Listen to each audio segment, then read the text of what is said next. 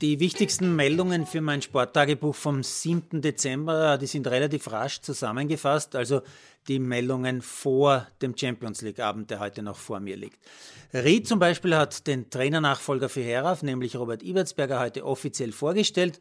Und das finde ich schön. Ich durfte den Robert schon als Spieler damals bei Salzburg persönlich kennenlernen. Super nett, super anständig, super bodenständig, kann ich nur sagen.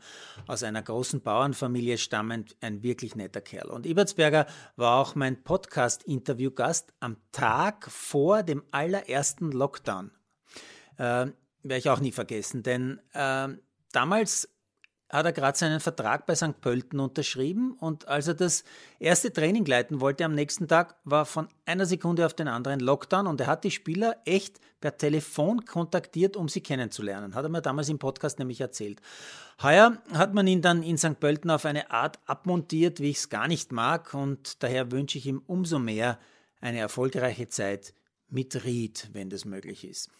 In Sachen Sportpolitik und China sind sich nach wie vor viele Verbände uneins, zum Beispiel die WTA und das IOC, der Damen-Tennisverband, äh, der bis auf weiteres keine äh, Tennisturniere mehr in China spielen will. Das IOC auf der anderen Seite, das die Winterspiele in Peking als alternativlose Möglichkeit sieht, Richtiges zu tun, was immer da richtig ist.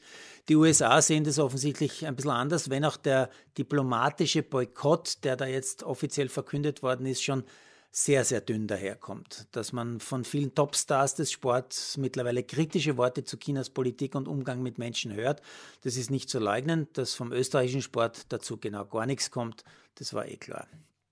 Aus der US-Sportnacht vom Montag auf Dienstag ist zu berichten, dass Jakob Pöltl in der NBA mit den Spurs leider wieder verloren hat, aber äh, und zwar gegen die Suns, aber immerhin Pöltl hat wieder ein Double-Double gemacht. Michael Raffel war beim 4-1 der Dallas Stars gegen Arizona nur als Zuschauer beteiligt. Er hat wie einige andere offiziell eine Erkältung.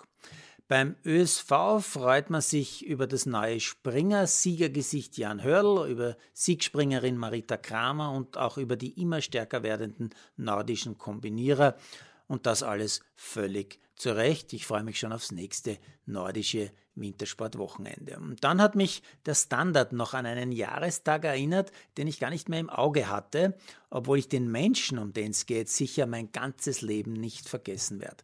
Silvano Beltrametti ist heute vor genau 20 Jahren bei der Weltcup-Abfahrt in Val schwer gestürzt, schwer verunglückt, hat damals ähnlich wie gestern von Niki Schmidhofer in Erinnerung gerufen, einen Fangzaun durchschlagen, ist gegen einen Pfeiler gekracht und ich glaube auch bei einem Baum gelandet, hat sich dabei mehrere Brustwirbel gebrochen.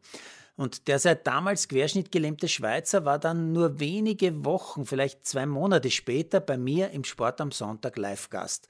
Und ich weiß heute noch ganz genau, dieses Interview war wirklich einzigartig in meiner Reporterkarriere wie mir dieser Mann im TV-Studio im Rollstuhl vor der Live-Kamera sitzend klargemacht hat, was kämpfen heißt, wie man das Schicksal annehmen kann und auch annehmen muss, wie man positiv denken kann, auch wenn man sich Halswirbel gebrochen hat. Das war einfach unglaublich. Ich weiß nicht mehr genau, was Beltrametti damals vor 20 Jahren, wie gesagt, genau gesagt hat, aber ich weiß ganz genau, wie mir die Gänsehaut gekommen ist, damals wie heute. Und ich weiß auch noch, dass ich damals das einzige Mal, glaube ich, in einem Fernsehstudio als Moderator Tränen in den Augen hatte. So sehr hat mich der Kerl berührt. Werde ich einfach nie vergessen.